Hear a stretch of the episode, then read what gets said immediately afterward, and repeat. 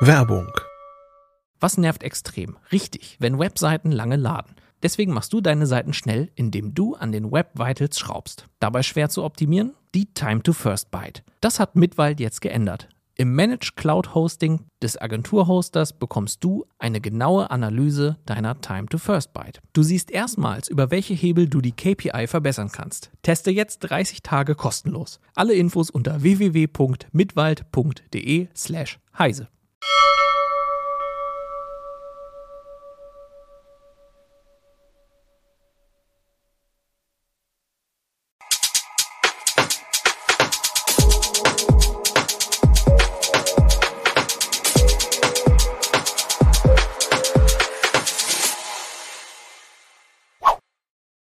Heute ist Donnerstag, der 5. Januar 2023. Dies ist die erste heiße Show des neuen Jahres. Herzlich willkommen dazu. Und wir sprechen über die CES. Früher Consumer Electronics Show genannt, ist sie ja die Tech Light Messe, die das Jahr, ja, das Tech-Jahr sozusagen einleitet.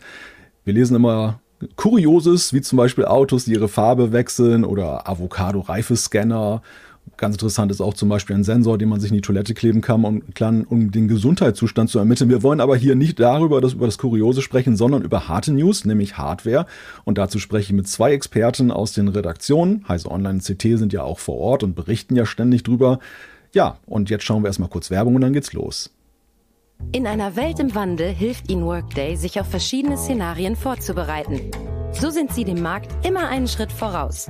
Das Finanz-, HR- und Planungssystem für eine Welt, die sich ständig verändert. Workday for a changing world. Die zwei Experten. Das sind zum einen mein Kollege aus der Heise Online-Redaktion Marc Mantel. Hallo Marc. Hoi. Und Florian Müßig aus der CT-Redaktion. Grüß dich. Hallo. Ja, wir sprechen über die CES und ein wenig ist es so, als wenn sie ja schon vorbei ist, aber geht sie ja gerade offiziell erst los. Heute ist der erste Tag, bis Sonntag findet sie statt. Und äh, es hat aber ja schon allerhand Neuigkeiten gegeben und darüber wollen wir sprechen, denn vieles findet ja meistens in Veranstaltungen schon in den ein, zwei, drei Tagen vorher statt. Und da hat es ja einiges gegeben. Es ist ja eine besondere CES, weil sie ist ja, naja, man könnte sagen back to normal, aber ist sie denn wirklich so normal? Was ist so eure Einschätzung? Wie, wie wird diese CES 2023? Das ist ja die erste, wo jetzt dann die Corona-Maßnahmen jetzt ja dann eben weggefallen sind. Marc, wie siehst du das? Puh, äh, das wäre eine gute Frage für die Kollegen, die vor Ort sind jetzt gerade. Aber äh, generell ist ja wieder viel Trubel los. Also es sind einige Kollegen da, äh, sind auch viele Live-Veranstaltungen Trotzdem haben sich die Hersteller jetzt angewöhnt, äh, vorher Briefings zu machen online. Das ist immer ganz gut, ähm, dass man einfach weiß, was Masse ist, dass man da nicht überrascht wird. Es ist quasi so zurück zum Normal, aber mit Erkenntnissen aus der Corona-Pandemie, was dann auch eigentlich eine, äh, eine, eine gute Mischung ist, sag ich mal. Ja, also ich habe mich dieses Jahr nochmal dagegen entschieden, hinzufliegen, ähm, weil es eben die letzten zwei Jahre auch gezeigt haben, mit den ganzen Briefings, die die Hersteller sowieso machen für die ganzen internationalen Kollegen, wie uns, ähm, geht das auch so nochmal ganz gut. Ähm, Nächster bin ich sicherlich wieder dabei, einfach den Leuten mal wieder das Hallo zu sagen, die ich jetzt halt auch drei Jahre lang nicht mehr gesehen habe. Ähm, weil die CES 2020 war die letzte große Messe, die vor der Corona-Pandemie da war. Der Mobile World Kongress war dann das erste, was dann kurz auf knapp dann abgesagt wurde im Februar 2020 aber die CS hat nochmal stattgefunden. Und ja, ist, was ich aber auch gehört habe von den Kollegen, ist, die, die dort sind oder von anderen Leuten aus Presseagenturen, internationales Publikum ist deutlich weniger da, als es noch 2020 und den Jahren davor war. Also da ist wohl weniger. Aber für Amerikaner, die, für die läuft das ganz normal. Hm. In den Bereichen, in, über die ihr schreibt, da hat, hat sich ja nun auch einiges getan in den letzten Jahren, jetzt was die Präsentation von Neuigkeiten anging, gezwungenermaßen, wie ja überall messen konnten kaum bis gar nicht stattfinden. Wie seht ihr das? Wird es denn da so wirklich eine Rückkehr zu dieser, zu dieser klassischen Vorstellung auf Messen geben? Das, ich meine, einige Hersteller machen es ja jetzt wirklich klassisch mit Events, auch auf der CES. Oder ähm, wird das am Ende, habt ihr den Eindruck, das wird eher nur so ein anteilig sein? Man, man ist halt noch da, man macht doch etwas, aber eigentlich macht man lieber eigene Events. Es, es ist hybrid, also die Antwort ist Jein. Ähm, also die, die, News an sich, was kommen wird, wird sicherlich dann auch wieder vorher unter Verschluss irgendwie den Journalisten schon mitgeteilt, bei uns ja auch, ähm, was da kommt. Aber dass man wirklich zum Messen fährt und die Geräte dann das erste Mal anfassen kann, dafür sind Messen immer noch da und das ist auch was, was mir in Corona am meisten gefehlt hat. Mhm. Also hat es immer noch seine Daseinsberechtigung. Steigen ja, wenn neue Bauformen kommen, wenn irgendwelche ja. neuen Geräte kommen, das erstmals anfassen, ausprobieren. Wie gesagt, das Autos, die den Lack irgendwie ändern von der Farbe her oder irgendwas anderes. Also alles, was ich nicht unbedingt auf einem Foto mit einem Datenblatt erfassen kann, sondern wo eben ein Hands-on da mal schön ist, das fehlt einfach und da werden Messen weiterhin ihre Daseinsberechtigung haben. Und äh, weil es angesprochen hattest, diese Präsentation, vor allem die CS-Keynotes, also diese großen Präsentationen von der Messe quasi unterstützt und auch bei der Computex, das ist vor allem für AMD so ein, so ein bisschen Prestige-Präsentation äh, und das wird wahrscheinlich bleiben. Also so diese, diese Veranstaltung mit Live-Flair, seien sie jetzt äh, tatsächlich live oder vorab aufgenommen, äh, die werden wahrscheinlich bleiben und auch dann weiterhin gestreamt, dass dann auch die Leute, die nicht vor Ort sind, dann das schauen können. Und man darf mhm. auch die Zeitverschiebung nicht vergessen. Las Vegas ist neun Stunden weiter. Ähm, insofern, da ist jetzt gerade noch niemand wach, auch wenn heute der erste Messetag ist. Da gehen es die Letzten, die morgen dann vielleicht dann auf die Messestelle müssen, aus den Casinos gerade ins Bett. Aber also, äh, oder die Messebauer macht noch die finalen Nägel rein, aber äh, sollten die Messe geht erst los. Aber es ist tatsächlich so, ähm, die zwei Tage vor dem offiziellen Messebeginn sind eigentlich die heiße Phase, was Hardware angeht, PC-Technik, Notebook-Technik. Ähm, zum offiziellen Messebeginn ist das Thema eigentlich schon komplett durch. Das sind die Pressemitteilungen auch versteckt, die Geräte sind bekannt. Da kann man sie sich jetzt anschauen oder halt dann nach Kleinigkeiten irgendwelchen Sachen auf die Suche gehen auf dem Messegelände, was dann eben auch noch spannend ist. Womit wir auch schon mittendrin sind, nämlich wir wollen ja über die Geräte selber sprechen, über das, was bislang schon vorgestellt wurde und was man dort ja teilweise in echt auch sehen kann. Ihr habt euch jetzt sehr stark mit dem Hardware-Bereich und Notebooks befasst. Fangen wir doch vielleicht mal mit Prozessoren an. Marc, du hast ja eine ganze Menge auch darüber geschrieben, was AMD und Intel dort neu vorgestellt haben. Kannst du uns so einen groben Überblick geben, was, was da jetzt neu anliegt bei AMD und Intel? Genau, es gibt ganz viele neue Desktop- und Notebook-Prozessoren, äh, wobei neu relativ ist. Da ist auch viel Altes dabei oder aufgefrischtes. Ähm, dieses Jahr gilt umso mehr genau hinschauen, was man denn so da kauft in einem Gerät oder in einem PC. Ähm, weil das halt einfach altes, altes Zeug sein kann, was neu aufgefrischt wurde, was gar nicht so neu ist. Wenn man das Neueste haben will, das effizienteste, das schnellste, dann äh, sind das halt momentan so die Top-Modelle. Und darunter wird viel Altes äh, mal wiederverwertet. Teilweise bis hin zu Zen 2 Technik, also das, was bei AMD vor zwei, drei Jahren mal irgendwann einigermaßen aktuell war. Äh, bei Intel ist es momentan so ein bisschen eine Zwischengeneration, äh, vor allem im Mobilbereich. Ähm, da gibt es jetzt die Raptor Lake-Generation, das war zwischen, vorab im Vorfeld noch ein bisschen hin und her, äh, was da genau jetzt eigentlich drin steckt. Äh, aber Intel sagt das alles Raptor Lake, also das ist aktuelle CPU-Technik, die aber halt nicht so viel schneller ist als die Vorgängeration Alder Lake. Ähm, das ist jetzt so der Übergang, bis die sogenannte Meteor Lake Generation kommt. Ähm, die will Intel noch dieses Jahr bringen. Das ist dann der erste große Wurf mit äh, Chiplet-Aufbau, wie es auch AMD bei den Desktop-Prozessoren macht. Also mehrere Einzelchips auf einem sogenannten Träger. Ähm, ja, und bis dahin ist es halt noch so ein bisschen langweilig, sage ich mal. Florian kann mir da wahrscheinlich zustimmen. Ähm, ja, aber da weiß man schon, dieses Jahr kommt da nochmal ein, ein deutlich größerer Wurf. Ähm, das haben sie groß angekündigt.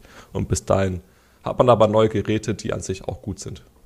Mhm. Also diese Zwischengeneration, die ist jetzt zwar irgendwie ein bisschen mäh, weil es einfach wenig Neues ist. Ähm, sie ist aber trotzdem wichtig, weil wenn man sich den Markt letztes Jahr angeschaut hat, die Prozessoren, die vor einem Jahr auf das CS 2022 gezeigt wurden, äh, die hat man so ab Jahresmitte dann vielleicht mit den ersten Notebooks kaufen können. Und erst in der zweiten Jahreshälfte kam dann wirklich was an Stückzahlen. Es ist jetzt noch nicht alles da, was damals angekündigt wurde. Und insofern, wenn jetzt schon im Jahrestag wieder was Neues käme, äh, da kommt ja keiner mehr hinterher. Nicht nur was die Lieferketten angeht, sondern auch die Entwicklungszyklen bei den Herstellern. Das ist einfach alles viel zu eng getaktet, gerade mit den zwei Jahren Corona-Pandemie davor, wo dann vielleicht auch die ganzen äh, Ingenieure dann im Homeoffice gearbeitet haben, nicht mehr in Laboren und dann irgendwas dann sich priorisieren mussten oder irgendwas unter den Tisch gefallen ist der Takt, der da einfach vorgegeben ist von CES zu CES im Jahrestakt neue Prozessoren, das ist einfach wahnsinnig eng und gerade wenn man sich anschaut, im Herbst soll ja sowohl von AMD als von Intel wohl noch was kommen, also die nächste Generation dann schon wieder, das ist einfach viel zu eng getaktet. Mhm. Was ja auch für den, sag mal, für den Laien ja auch äh, schon ein Hauptthema ist, was ihn überfordert, sind ja die vielen, vielen Bezeichnungen, die es da gibt und die Nummern. Und Marc schreibt das auch in einem Artikel, dass man ja manchmal genau hingucken muss in Datenblätter, was denn da eigentlich jetzt wirklich drin steckt. Ist denn das jetzt für den normal Interessierten noch zu durchschauen? Oder beziehungsweise ist es denn eigentlich, es ist ja sowieso eigentlich eher für diejenigen jetzt dann auch interessant auf Prozessorebene und GPU-Ebene, wenn man tatsächlich ja selber sich auch das zusammenbaut, nehme ich mal an. Ne? Also der Normale, der jetzt ins Geschäft geht und einen Computer kauft, der muss da, glaube ich, nicht so genau hingucken oder hat ja auch wenig Einflussmöglichkeiten. Naja, bei Notebooks ist ein bisschen so, die kann man nicht selber bauen. Da muss man eben dann schon genau hingucken, was man bekommt. Weil Marc hat schon gesagt, Ryzen 7000 klingt zwar alles ist modern oder neu, aber es sind fünf Unterfamilien und jeder hat irgendwelche andere Vor- und Nachteile. Und gerade im unteren Bereich ist einfach noch sehr, sehr viel Aufgewärmtes, was dann einfach jetzt nochmal kommt. Und das, was wirklich neu ist, sind für zwei Nischen jetzt erstmal gedacht. Ähm, das, was wirklich neu ist, sowohl bei AMD Intel, sind es neue HX-Prozessoren. Das sind die stärksten Notebook-Prozessoren, die es gibt. Ähm, das ist 55 Watt aufwärts. Also das ist schon nicht mehr das, was klein und leicht und flach und energieeffizient ermöglicht, sondern es ist für Gaming-Notebooks. Da hat sich wirklich was getan. Intel hat jetzt da 8 P-Kerne und 16 E-Kerne, also nochmal Effizienzkerne dazugepackt, doppelt so viele als vorher. Und bei AMD ist der Schritt erschienen, ähm, die hatten vorher maximal 8 Kerne und die gehen auf bis zu 16 Kerne im Notebook hoch. Auch da gibt es einen großen Performance-Schritt. Gleichzeitig hat Nvidia neue Grafikchips angekündigt, was man als Gamer ja eigentlich noch viel wichtiger hat. Da ist jetzt die 4000er-Serie in Mobil da. Und damit soll es mit solchen Notebooks groß und schwer und performance-stark, das soll es schon im Februar losgehen. Übrigens an dieser Stelle auch der Hinweis an unsere Zuschauerinnen und Zuschauer, bei Interesse gerne auch Fragen stellen an unsere Fachleute. Das ist die Gelegenheit, also ruhig in den Chat reinschreiben und wir schauen dann, dass wir es in die Sendung reinnehmen. Wie ist denn das eigentlich so? Ähm, AMD hat ja auch Schlagzeilen gemacht, dass sie ja eben sehr gut dabei waren, jetzt auch gegenüber Intel. Hat sich dieser, wie, stehen Sie momentan so im Vergleich da? Hat, hat Intel wieder ein bisschen Boden gut machen können oder ist es immer noch so, dass AMD mehr oder weniger den Takt vorgibt? Also bei Desktop-Prozessoren sind sie beide sehr gut gleich auf, sag ich mal, so ein ähnliches Niveau. Ähm, was ein bisschen schade ist, was wir auch äh, mehrfach angekreidet haben. AMD wollte jetzt bei den Desktop-Prozessoren nochmal so die letzten 5% Leistung rausquetschen. Deswegen ist die Leistungsaufnahme äh, exponentiell gestiegen. Also sie haben die TDP-Stufe, die maximale, äh, auf 170 Watt angehoben, von vormals 105. Ähm, die Realleistungsaufnahme ist dann noch mal ein bisschen höher, immer 35 Prozent. Das heißt, sie dürfen 230 Watt äh, elektrische Leistung aufnehmen. Äh, und diese Mehrleistung steht dann in keinem Verhältnis zu dem Stromverbrauch. Äh, wir vermuten mal, dass wir einfach, damit sie in den Benchmarks gegen Intel nochmal gut dastehen, dass das halt wirklich ein Niveau ist. Ist aber an sich sehr schade, weil sie haben es einfach nicht nötig, äh, hätten einfach mit der Effizienz punkten können. Jetzt kommen halt die 65 Watt Modelle, die deutlich, deutlich vernünftiger sind und zusätzlich noch die sogenannten Cache-Modelle, also die X3D-Prozessoren, die haben einen gestapelten Cache. Der Cache ist halt vor allem für Spiele sinnvoll, weil äh, Spiele sind latenzkritisch, die Prozessoren oder die CPU-Kerne können mehr Daten verhalten lokal, müssen dadurch weniger auf das RAM zugreifen. Und AMD sagt selbst, dass sie jetzt wieder die ultimative Gaming-CPU haben wenn man sich den 5800 X3D anschaut, also den Cache-Prozessor der letzten Generation, ist das eigentlich auch keine Übertreibung. Also wenn das Leistungsplus ähnlich hoch ausfällt, dann dürfte das auch wieder Intel davonrennen, in Spielen halt. Ähm, da sind sie also immer noch gut dabei. Was heißt gut dabei? Sind sogar vorne. Diese Modelle kommen im Februar. Und ansonsten kann man sagen, dass beide Hersteller eigentlich auf einem sehr hohen Niveau sind äh, bei den normalen Prozessoren, ähm, aber auch gleichwertig im Prinzip. Mhm. Das ist bei Notebooks ungefähr ähnlich. Ähm, da war der große Schritt alles, was 2022 neu gekommen ist, weil einerseits Intel damit Alder Lake mehr Kerne reingemacht hatte. Davor waren sie nur bei vier Kernen, während AMD 8 hatte. Da war einfach ein Performance-Unterschied. Umgekehrt hatte ähm, Intel immer Thunderbolt als schnelle Schnittstelle und schnelles WLAN. Ähm, und die letzte Generation sind halt gleichgezogen. Intel hatte mehr Kerne gemacht und bei AMD ist USB 4 im Prozessor mit drin integriert gewesen und damit gibt es auch schnelle Peripherie und darum sind die ungefähr gleichwertig. Und alles, was jetzt dazu kommt, ist deshalb nicht schlimm, weil es ist immer noch ein Riesenschritt vom letzten Jahr und auch wenn es so eine Auffrischung ist, ist es immer noch ein tolles Produkt, was man dann bekommt. Wie seht ihr den Vergleich zu den auf ARM-Basis basierenden Prozessoren. Das ist ja auch etwas, was jetzt, also für Gamer kein Thema, aber jetzt für den normalen Nutzer ja durchaus reizvoll ist, auch mit Blick jetzt auf die Energie, auf das energiesparende Verhalten. Wie stehen da die aktuellen Prozessorgenerationen jetzt da, auch die jetzt gezeigt wurden? Also von gezeigten gibt es noch keine Benchmarks, die wir hätten machen können. Dafür sind die einfach noch viel zu frisch. Ähm, wenn man es aus den nächsten Jahren extrapoliert, kommt es eigentlich weniger darauf an, was es für ein Prozessor drin ist, sondern eher aufs Ökosystem. Wenn ich mhm. jetzt sowieso bei macOS bin und da alles auf ARM habe, weil meine ganzen Anwendungen, die ich habe, nicht nur von Apple selber, sondern auch alles andere, was von irgendwelchen anderen Anbietern kommt, die funktionieren und da performant laufen, dann spricht da nichts dagegen. In der Windows-Welt ist das was ganz anderes. Da gibt es eben keine nativen ARM-Anwendungen. Da wird der größte Teil der Apps wird emuliert und da ist frisst Performance und macht dann wenig Sinn. Hm. Und was man auch bedenken muss, ähm, ARM heißt nicht automatisch effizienter. Vor allem jetzt AMD Zen 4 Prozessoren ähm, wenn man sie halt nicht hochprügelt bei den Taktfrequenzen, sind extrem effizient. Das sieht man zum Beispiel beim Echo-Modus, also die Desktop-Prozessoren, wenn man sie im sogenannten Echo-Modus betreibt, mit niedriger Leistungsaufnahme, dann haben sie extrem viel Leistung. Ähm, AMD sagt auch selbst, dass sie äh, in mehrfacher Hinsicht mit Apples M-Prozessoren konkurrieren ähm, und da auch gut dastehen. Und dann, wie gesagt, was äh, Florian sagte, es kommt dann sehr stark auf die äh, Software eher an. Und das geht jetzt hoffentlich irgendwann mal voran. Ähm, bisher sind wir eigentlich so beim Fazit, die Qualcomm-Prozessoren, die es für ARM-Notebooks gibt, also Windows-ARM-Notebooks, die sind nicht schnell genug für die Emulation. Und da wird es dann hoffentlich ab dem nächsten Jahr deutlich vorangehen, weil dann Qualcomm Prozessoren bringen will äh, mit den zugekauften Nuvia-Kernen und nicht mehr die Standard Cortex-ARM-Kerne verwendet. Aber das ist noch kein Thema für dieses Jahr, sondern dann eher nächstes. Sehe ich auch so. Also das ist, wie gesagt, das Problem ist, der Notebook-Markt ist halt ein bisschen von Intel getrieben. Die waren hinter AMD her, weil sie eben nur vier statt acht Kerne hatten. Und die haben da eben genau das gemacht, was Mark jetzt auch im Desktop beschrieben hat. Einfach die TDP, also die Abwärme hochgesetzt. Statt vormals 15 sind zwischen 28 Watt üblich. Ähm, das heißt, die Dinger verheizen mehr Energie, einfach um die Performance rauszukriegen. Äh, und ist, das ist sozusagen der neue Standard bei der TDPs. Wer jetzt was mit sich halten will, muss mit 28 Watt klarkommen im Notebook-Design. Und das die flachen, leichten Geräte ist halt was, was es auch noch geben wird, aber es ist halt eine extra Schiene jetzt und nicht mehr ganz vorne mit dabei. Man hatte mehr Auswahl bei Windows. Hm. Gehen wir vielleicht mal fließend in den Bereich Notebooks über. Da ist es ja so, dass wir da auch einige Geräte jetzt schon gesehen haben, die vorgestellt wurden. Acer hat zum Beispiel neue Notebooks vorgestellt. Dann gibt es dann von Asus ein Notebook mit 3D-tauglichem 16 Zoll OLED-Display. Überhaupt OLED ist ja ein großes Thema in diesem Jahr, scheint mir so auf der CES da zu sein. Und dann, von HP das äh, Dragonfly Pro. Lassen sich da gewisse Trends ableiten? OLED ist vielleicht ja schon so ein Thema, Florian. OLED ist ein großes Thema, aber es ist nicht erst seit diesem Jahr, das ist schon länger so, dass das im, bei guten Notebooks einfach dann damit dazugehört. Ähm, es ist einfach eine, ein besserer Eindruck, als es die meisten IPS-Panels haben, wobei man IPS jetzt nicht schlecht reden sollte. Das sind auch immer tolle Displays. Man darf nicht vergessen, man findet in günstigen Notebooks, ich sage es mal 500 Euro Klasse, auch immer noch die uralten TN-Technik, die blickwinkelabhängig ist, wo ich von der Seite nicht dasselbe Bild bekomme wie von vorne. Wenn ich von oben oder unten gucke, wird alles schwarz oder weiß, was einfach gar keinen Spaß macht.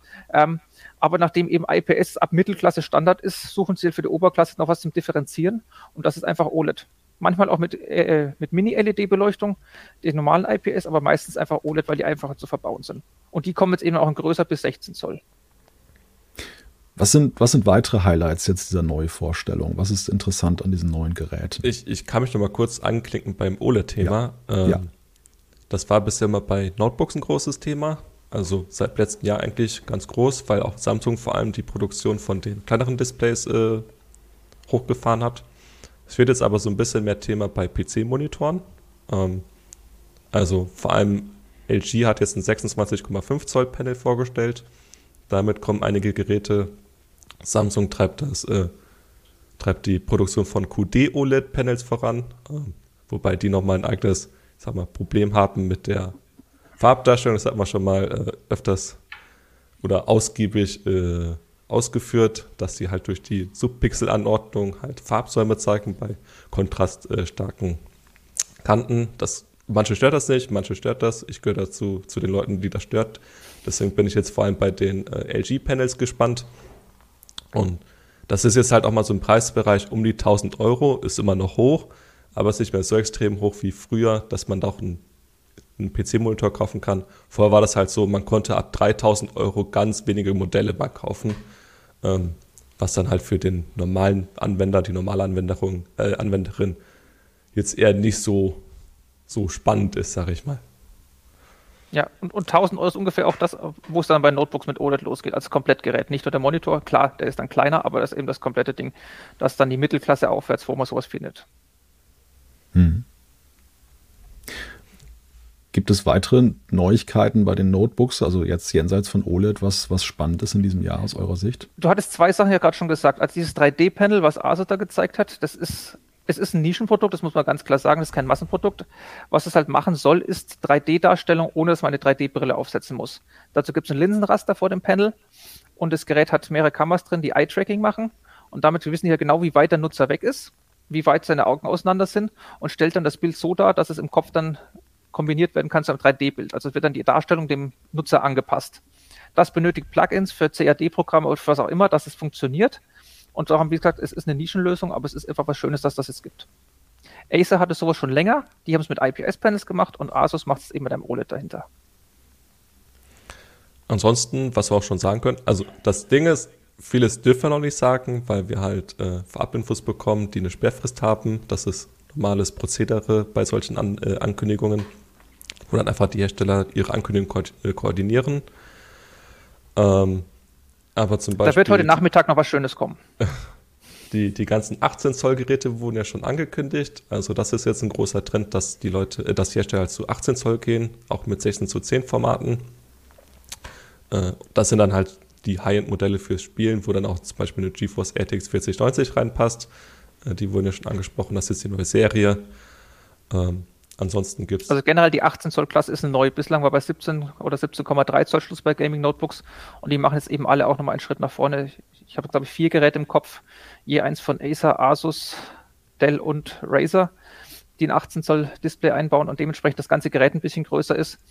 Ist natürlich auch irgendwie ein bisschen dann der gestiegenen TDP geschuldet, dass die Kühlsysteme irgendwie noch leistungsfähiger ausfallen müssen, um dann wirklich die schnellsten Prozessoren und die schnellsten Grafikchips dann irgendwie kühlen zu können ähm, Flüssigmetall äh, statt normaler Wärmeleitpaste, was man sonst eher von Overclocking und Desktop-PCs kennt, ist bei solchen Notebooks Standard. Da sind Vapor Chambers drin, also Dampfkammern, die bessere Wärmeabfuhr von dem kleinen Chip ins Kühlsystem machen. Asus baut in einige Notebooks jetzt künftig drei statt zwei Lüfter ein, einfach um die Abwärme in den Griff zu bekommen. Also da tut sich schon was, um das irgendwie dann hinzubekommen. Äh, ja, und was du noch vorhin gesagt hast, die Dragonfly Pro, die kommen erstmal nicht nach Deutschland. Das ist eher ein äh, HP-Notebook für, also ich sage, sie wollen es für Selbstständige machen.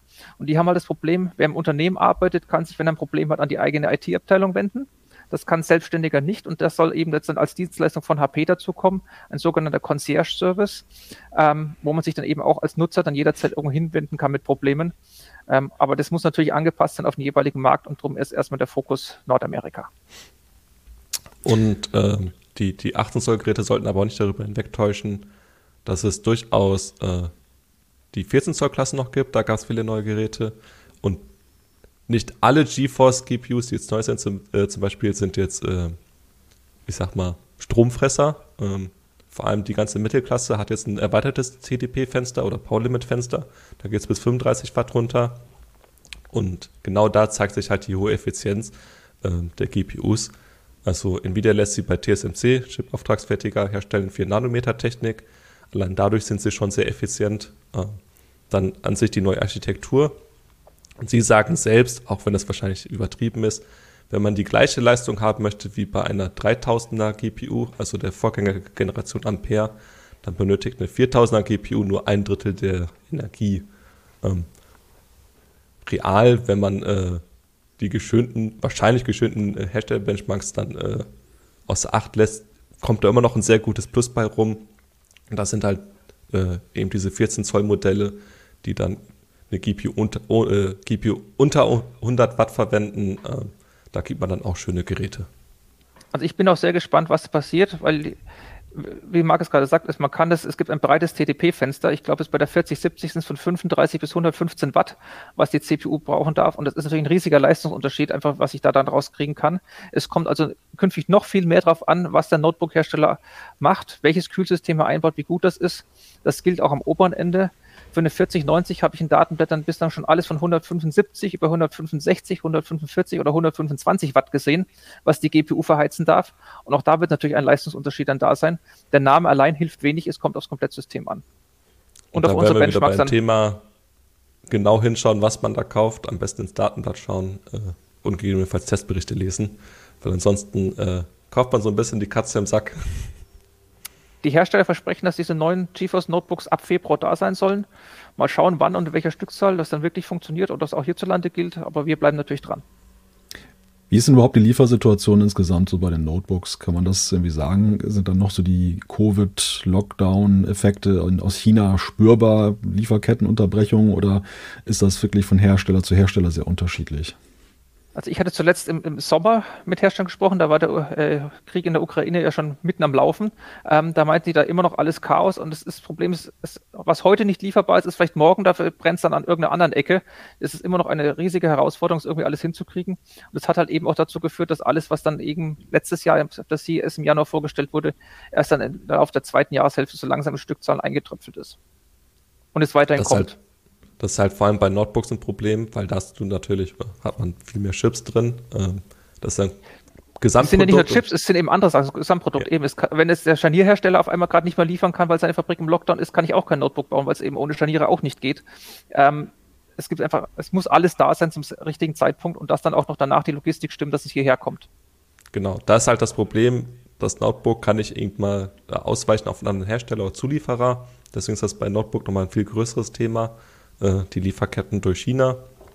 Bei Desktop-Hardware hat man eigentlich gar keine Probleme mehr. Im Gegenteil, Grafikkarten zum Beispiel kriegt man sehr, sehr gut mittlerweile. Äh, das war ja jahrelang jetzt ein Thema, auch durch das Crypto-Mining. Ähm, trotzdem muss man sagen, sind die Preise immer noch sehr hoch von Grafikkarten. Äh, vor allem jetzt bei der 3000er GeForce-Generation, der 6000er Radeon-Generation äh, sind viele Modelle immer noch überhalb der, oberhalb der äh, ursprünglichen Preisempfehlung. Und das, obwohl sich die Hersteller darüber beklagen, dass die Lager voll sind. Also da herrscht durchaus eine gewisse Diskrepanz. Äh, die greifen wir auch gerne an. Äh, deswegen sage ich persönlich, der Grafikkartenmarkt ist momentan sehr unbefriedigend. Ähm, auch jetzt mit der neu vorgestellten GeForce RTX 4070 Ti. Das ist jetzt momentan die einzige neue Desktop-Grafikkarte. Ähm, die hat halt eine Preisempfehlung von äh, 900 Euro knapp. Und das ist halt für ein 70er Modell, so jetzt der 4070 Ti, schon extrem viel, wenn man sie mit vorherigen Generationen vergleicht was Marc gerade noch gesagt hat mit zweiten Quellen, die gibt es natürlich schon. Also was ist ich, äh, Notebooks werden zum Beispiel mit verschiedenen Bildschirmen bestückt. Dann gibt es ja vielleicht nur das eine Modell oder das andere ist gerade nicht lieferbar oder die Panels kommen von verschiedenen Anbietern. Da geht das schon. Ähm, beim Mainboard wird es einfach schwieriger. Wenn eine Intel-CPU drauf muss, muss halt eine Intel-CPU drauf. Dann geht es nicht anders. Ähm, da gibt es nur eine Quelle. Der Audio-Chip ist meistens auch dann so, dass es eben nur einen gibt, der für dieses Mainboard vorgesehen ist. Jedes Notebook hat ein, äh, ein individuelles Mainboard. Ähm, der Spannungsregler ist was, was da ist. Es gibt ein paar Komponenten, was ich, eine SSD, die wird zugeliefert. Da kann ich von Hersteller A oder B nehmen. Arbeitsspeicher dasselbe, aber wie gesagt, es kommt dann ja aus einzelnen Details an. Denkt ihr denn, dass die Preissituation sich im Laufe des Jahres entspannen wird, dass also die Preise gegebenenfalls sinken? Weil es ist ja schon so, man hört ja auch zum Beispiel jetzt bei Smartphone-Herstellern aus dem Android-Feld zumindest, dass die ja große Befürchtungen haben, dass dieses Jahr mit Inflation, steigenden Zinsen und insgesamt der wirtschaftlichen Rezession, der drohenden, dann kein Gutes werden wird. Ähm, lohnt es sich da abzuwarten oder ist das nicht absehbar, dass, das, dass da irgendwelche Preissenkungen kommen? Es kommt, kommt. glaube ich, Magst du zuerst machen, Marc, oder soll ich? Ich kann gerne. Ähm, es kommt auch stark davon auf, auf die Firmenpolitik an. zum Beispiel AMD sagt ganz eindeutig, sie wollen weiter hohe Margen fahren. Ich glaube, Nvidia auch. Da werden die Te äh, Preise teilweise auch künstlich einfach hochgehalten. Ähm, ich vermute mal, da können auch Kunden einfach äh, ein Signal senden, wenn viele einfach nicht kaufen, weil es zu teuer ist. Vielleicht passiert irgendwann was. Ähm, momentan ist aber eindeutig bei einigen Herstellern, dass sie halt die hohen Margen weiterfahren wollen. Also bei Notebooks ist halt auch so, die Hersteller hatten halt zusätzlich jetzt also noch das Problem, dass in der Corona-Pandemie jeder quasi ein Notebook gekauft hat oder gebraucht hat und da waren die Lager permanent leer und dann ging es schlagartig in die andere Richtung. Keiner will mehr kaufen, entweder weil das Geld knapp wird oder man mehr darauf achtet, weil man nicht weiß, was noch als Energierechnung kommt oder weil man eben in den letzten zwei Jahren sowieso schon zugeschlagen hat. Ähm, auch deshalb wird natürlich dann irgendwas umgeplant und wird dann weniger gemacht. Ähm, da gilt halt alte, die alte Devise Luxus geht immer. Das heißt High-End, Oberklasse, Edel-Notebooks, äh, ich sag mal so jenseits der weit oder teilweise weit jenseits der 1000 Euro. Ähm, da wird schnell was umgebaut. Das sind noch andere Stückzahlen als im Massenmarkt. Und beim Massenmarkt wird einfach dann geschaut, dass das Notebook dann halt mit vielleicht auch noch 11. oder sogar noch 10. Core-Generation vielleicht noch gut genug ist für den niedrigen Preispunkt auf 500 Euro. Bevor wir gleich eine kleine Werbepause einlegen, noch schnell einen Punkt aus dem Chat aufgegriffen. Dort wird ein bisschen rumgelästert über die 18 Zoll Notebooks und die Größe. Der Footprint ist natürlich unwiderlegbar groß. Aber wie steht es denn eigentlich um die Gewichtsklasse? Sind die denn zumindest dann etwas leichter, diese Geräte? Ich, Bauchgefühl sagt ungefähr dasselbe. Ich habe jetzt die Werte nicht im Kopf. Aber natürlich, der Footprint ist größer. Also, wenn man schon Probleme hat, es ein 17 Zoller irgendwie im Rucksack zu verschauen, in der Tasche wird es beim 18 Zoller definitiv noch schwieriger. Also Back of Back Comeback. Aber ich meine, bei den Gaming Notebooks waren auch bislang schon dann äh, jenseits der drei Kilo gerne mal gesehen. Also tagtäglich rumschleppen will man die Dinger eh nicht. Und ich sage, ob es drei oder dreieinhalb oder vier sind, ist dann irgendwie dann auch schon egal. Das ist dann auch eher die Klasse der sogenannten Desktop Replacements. Also dann hat mhm. man eher kein Desktop-PC mehr, sondern halt das Notebook mit der hohen Leistung und verwendet das dann auch eher stationär, dann halt auf dem Schreibtisch, kann es aber halt mal mittragen, zum Beispiel kaum in ein Hotelzimmer. Eine Sache vor der Werbung noch zu den Preisen. Ähm, Notebooks werden in Asien gefertigt und quasi komplett immer in Dollar bezahlt. Ein Teil der großen oder hohen Preise, die wir im letzten Jahr gesehen haben, war auch daran, dass sich der Kurs zwischen Dollar und Euro deutlich verschoben hat. Mal teilweise 20 Prozent Unterschied.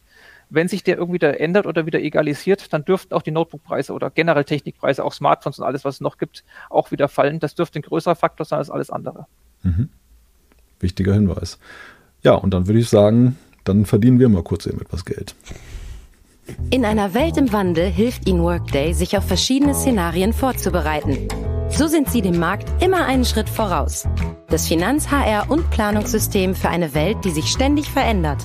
Workday for a changing world wollte vorhin übrigens noch beim Thema Prozessoren den kleinen Einwurf machen, dass es auch eine neue Folge gibt des Podcasts CT Bitrauschen, wo du, Florian, ja auch mit dabei bist und mit Christoph Windeck über die neuen Sachen sprichst, wesentlich profunder, als wir das hier in diesem Rahmen können. Und ich höre Christoph auch sowieso immer gerne zu. Also da, der, der Podcast sei hier auch noch wärmstens empfohlen, CT Bitrauschen. Ja, leiten wir mal über. Nvidia hat ja Marc gerade schon angesprochen, können wir fast, glaube ich, schon Haken dran machen, wenn du nicht da noch eine Ergänzung hast. Ähm, Monitore ist ja eben auch ein sehr großes Thema. Samsung hat einen, einen sehr breiten Ultra-Breitmonitor mit 57 Zoll vorgestellt. Ähm, wir haben von Acer, Asus und LG Geräte, Gaming-Monitore mit dem gleichen OLED-Panel als Grundlage und Dell hat auch was gebracht gucken wir mal so ein bisschen auf die Neuheiten. Was, was ist da? Also ich sehe ganz klar den Trend hin zu mehr 5K und 6K, oder? Also das eine ist halt äh, immer schneller, also höhere Herzzahlen, Bildwiederholraten. Das andere ist höhere Auflösungen. Ähm, 5K, 6K ist halt bisher immer Nische gewesen. Auch der ähm, Dell-Monitor, der Ultrasharp, der mit 6K-Auflösung wird sehr, sehr wahrscheinlich Nische bleiben. Äh, allein dadurch, dass er oben den dicken Rand mit der Webcam hat, ist er für viele schon wahrscheinlich raus. Äh, auch gaming-tauglich ist er eher so lala wahrscheinlich, ähm, durch die Reaktionszeiten. Aber vor allem halt dieses wirklich schnelle OLED, äh, das sind jetzt 240 Hertz, wobei sich das bei OLED nochmal wahrscheinlich ein bisschen flotter anfühlt als beim äh, tendenziell langsamen IPS, also allein durch die Reaktionszeit. Asus bezeichnet das jetzt, also sieht das schon mal als großen Sprung. Asus vermarktet das sehr markant als Endgame-Monitor. Also Endgame im Sinne von, das ist jetzt der Monitor, den kaufe ich und mit dem werde ich ewig zufrieden sein. Äh, auch wenn das jetzt bei OLED so nochmal ein Thema ist mit Einbrenneffekten, also Burn-In. Ähm, das ist aber an sich schon mal ein großer Sprung, einfach weil es OLED bisher nicht gab und die Bildqualität ist gut ähm, durch die Farben. Äh, die Dinger sind flott für Spieler, also durch die Reaktionszeit und die 240 Hertz. Ähm, der, der, das große Fragezeichen bleibt dann natürlich, wie ist das mit den Einbrenneffekten, vor allem im, im, beim PC-Monitor durch allein schon die Windows-Taskleiste äh, oder wenn man halt ständig die gleichen Fenster offen hat. Äh, ich zum Beispiel im Homeoffice nutze meinen normalen Monitor, den ich abends beim Spiel verwende, halt tagsüber als Büromonitor. Äh, und wäre dann schon interessiert, wie ist denn dann so der, äh, die Langlebigkeit von OLEDs. Äh, ansonsten gibt es halt jetzt die ersten Monitore mit 500 Hertz und mehr. Ähm, wer schon vor ein paar Jahren gesagt hat, oh, 144 Hertz, wir brauchten das, der darf jetzt mal kurz aufschnappen. ähm, aber das sind dann halt noch die Full HD Geräte. Ähm, also das geht dann eindeutig zu Lasten der Auflösung. Äh, Asus hat sogar ein Modell davon mit TN-Technik vorgestellt. TN hat halt immer noch den Vorteil, es hat die schnelleren Schaltzeiten, ähm, also Reaktionszeiten, äh, wenn man mal von OLED absieht, gegenüber IPS und VA. Äh, da muss man halt dann mit dem schlechteren Bild an sich leben, also was Farben angeht und Blinkwinkelstabilität. Dell hat das gleiche, was heißt das gleiche, aber ein ähnliches Modell vorgestellt, äh, bisschen langsamer, 500 statt 540 Hertz mit einem sogenannten Fast IPS Panel. Aber auch da muss man schauen, ob die IPS-Technik schnell genug ist in Sachen Reaktionszeiten, dass sie wirklich die hohen Bildwiederholraten schaffen. Aber wer professionell spielt und äh, ein, ein flottes Bild mag, der kriegt da jetzt äh, wieder die neue Generation. Ähm, bisher das Maximum waren 360 Hertz. Und da sieht man auch einfach, es geht einfach jedes Jahr voran, äh, vor allem beim Bildwiederholraten. Äh, das sind dann diese evolutionären Schritte. Aber als grundlegend, man könnte als ein Thema noch sagen, ähm, Hubs, äh, also Anschluss-Hubs werden Monitoren jetzt, ähm, ist, ist so ein bisschen der Trend. Vor allem mit USB 4 oder Thunderbolt 4 ist das ja echt ein gutes Ding. Dann schießt man, wenn man zum Beispiel ein Notebook anschließt, hat man ein Kabel dran, äh, lädt das Notebook gleichzeitig auf, äh, überträgt die Daten, überträgt das Bild, hat einfach nicht mehr diesen Kabelsalat. Am Monitor selbst kann man dann zum Beispiel Maus, Tastatur, Headset anschließen, äh, sodass man halt einen aufgeräumten Schreibtisch hat. Also Monitore mit hohen Bildwiederholraten gibt es natürlich auch in den Notebooks eingebaut, gerade in Gaming-Notebooks. Da sind wir jetzt nicht bei 500 oder 540 Hertz, was dann jetzt im Desktop top ist. Ich habe gerade 300 Hertz im Kopf, die es mal gab. Ich habe es aber bei den ganzen Neuankündigungen, die ich dieses Jahr gesehen habe, nur, glaube ich, 240 oder sowas gesehen. Ähm, hängt aber auch immer mit der Auflösung drauf an. Es kann sein, dass die Auflösung einen Schritt nach oben gemacht hat und dafür eben die Bildwiederholrate wieder ein bisschen runtergegangen ist. Weil, wie Marc schon gesagt hat, je schneller das Ding ist, desto geringer die Auflösung ähm, weil es jetzt irgendwie sonst ein bisschen beißt. Aber wie gesagt, 240 oder 300 Hertz, irgendwas in der Größenordnung kriegt man auch in Notebooks.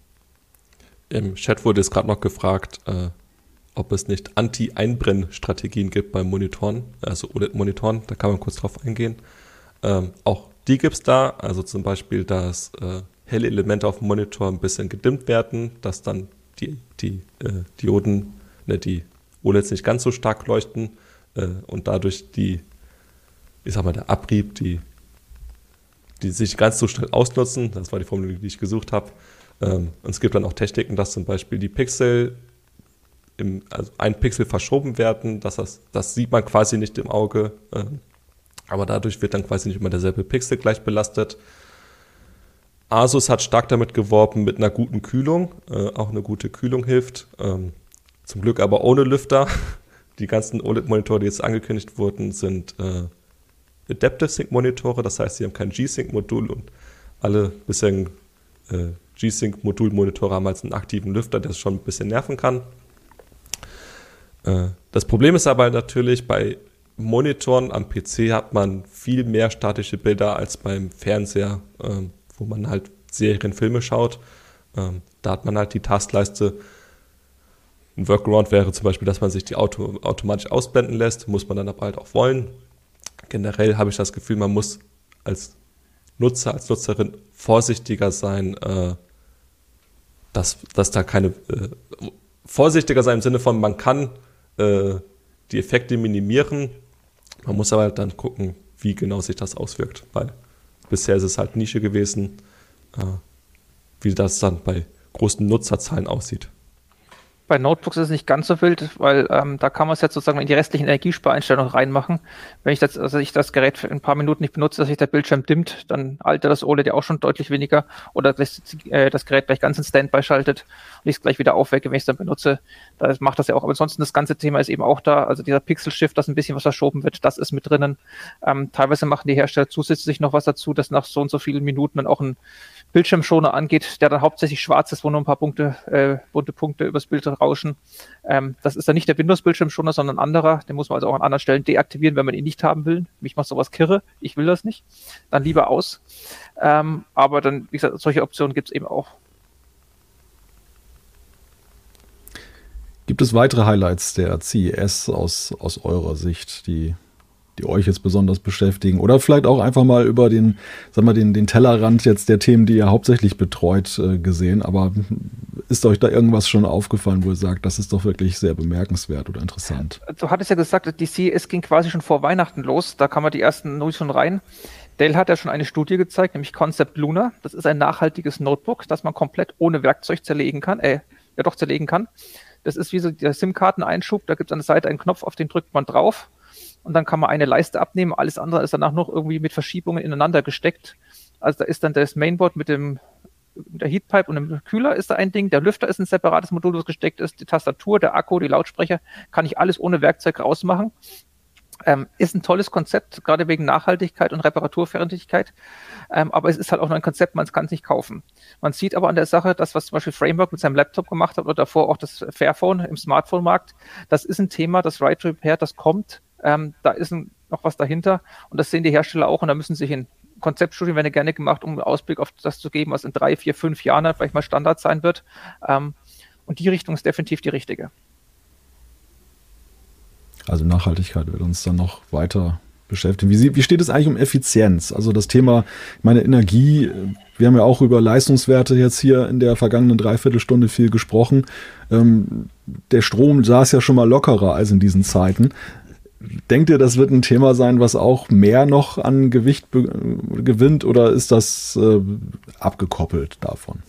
Also Notebooks sind so eigentlich das effizienteste, was man irgendwie haben kann. Im Desktop-PC bin ich schon bei 65 Watt, auch bei den kleineren CPUs, das sind Notebooks da viel, viel weniger. Ähm, ist natürlich auch eine andere Leistungsklasse. Fürs Arbeiten sind die viel gut genug. Video gucken belastet ja kaum noch irgendwas. Ähm, es kommt dann eher darauf an, was man machen möchte. Wenn ich eine High-End-Workstation haben will oder weil ich die Rechenleistung brauche äh, oder weil ich Gamer bin und die dicke Grafikkarte brauche, ist einfach eine andere Diskussion. Das ist dann eher dann auf sich selber eingestellt. Weil gerade im Chat noch die Frage ankam, Dark Mode bei OLED, ja, das hilft ein, eindeutig. Ähm, Leistungsaufnahme ist vor allem Thema halt bei Desktop-Hardware, ähm, da auch im High-End oder in der Oberklasse. Ich habe zu Weihnachten noch eine, ich sag mal, kleine Tirade verfasst, ein, ein Kommentarartikel, dass da der Trend halt meiner Meinung nach schon in die falsche Richtung geht. Ähm, also allein, dass eine GeForce RTX 4090 450 Watt verbrauchen darf, ähm, dann einhergehend mit schmelzenden Stromsteckern, weil da ist gerade ein neuer Stromstecker und äh, da gab es Probleme. Und die, die angesprochenen AMD-Prozessoren mit den 230 Watt, das ist halt einfach unnötig. Ähm, aber es gibt halt zum Glück die Alternativen, indem man einfach dann die äh, Modelle kauft mit einer niedrigeren Leistungsaufnahme und die Leistungsaufnahme per Software oder Firmware limitiert. Zum Beispiel bei AMD Ryzen der Echo Mode. Auch bei Nvidia kann man das Power Limit reduzieren auf zum Beispiel 300 oder 350 Watt. Ja, und dann steigt die Effizienz schon sehr deutlich. Äh, ist halt schade, dass es halt so ein bisschen, um die letzten Prozent Leistung rauszubekommen, äh, die Leistungsaufnahme momentan so stark steigt oder im letzten Jahr gestiegen ist. Ich verstehe es doch nicht. Also ich kann es verstehen, wenn man irgendwo sagt, man möchte jetzt einen Benchmark bald in der längsten haben ähm, oder wenn man irgendwie eine Konkurrenz hat, wo irgendwas ist. Aber eigentlich ist Nvidia mit der 4090 so weit vorne vor allem anderen, die hätten es eigentlich nicht nötig, das Ding so hoch zu brezeln. Das, das verstehe ich nicht. Also ein, auch ein Thema. Ja, dann würde ich mit Blick auf die Themen, die wir uns vorgenommen haben, wir sind ja eben gerade vor Beginn der offiziellen Ausstellung, also es waren jetzt ja die Vorstellungen, die wir bislang gesehen haben, das eine oder andere kommt ja auch noch und da sei dann eben auch verwiesen auf Heise Online. Unter dem Reiter CES 2023 gibt es da so einen eigenen Ticker, wo man alle News dann nachvollziehen und dann nachlesen kann. Da wird es noch eine ganze Menge geben in den nächsten Tagen. Fernseher sind natürlich auch ein großes Thema. Das haben wir jetzt gar nicht hier berührt, weil das jetzt nicht unser, unser Hauptthema war. Auch Autos natürlich. VW ID7 ist ja zum Beispiel gezeigt worden oder das eingangs erwähnte Konzeptcar von BMW, was seine Farbe ändert. Also die CES hat noch einiges thematisch zu bieten. Ich sage erstmal Danke, Marc. Danke, Florian, dass ihr dabei wart. Gerne. Gerne, gerne. ja, und äh, wenn ihr mögt, dann hören und sehen wir uns nächste Woche wieder bei der Heise Show zur gewohnten Zeit am Donnerstag. Vielen Dank. Bis dann. Tschüss. Ciao. Tschüss.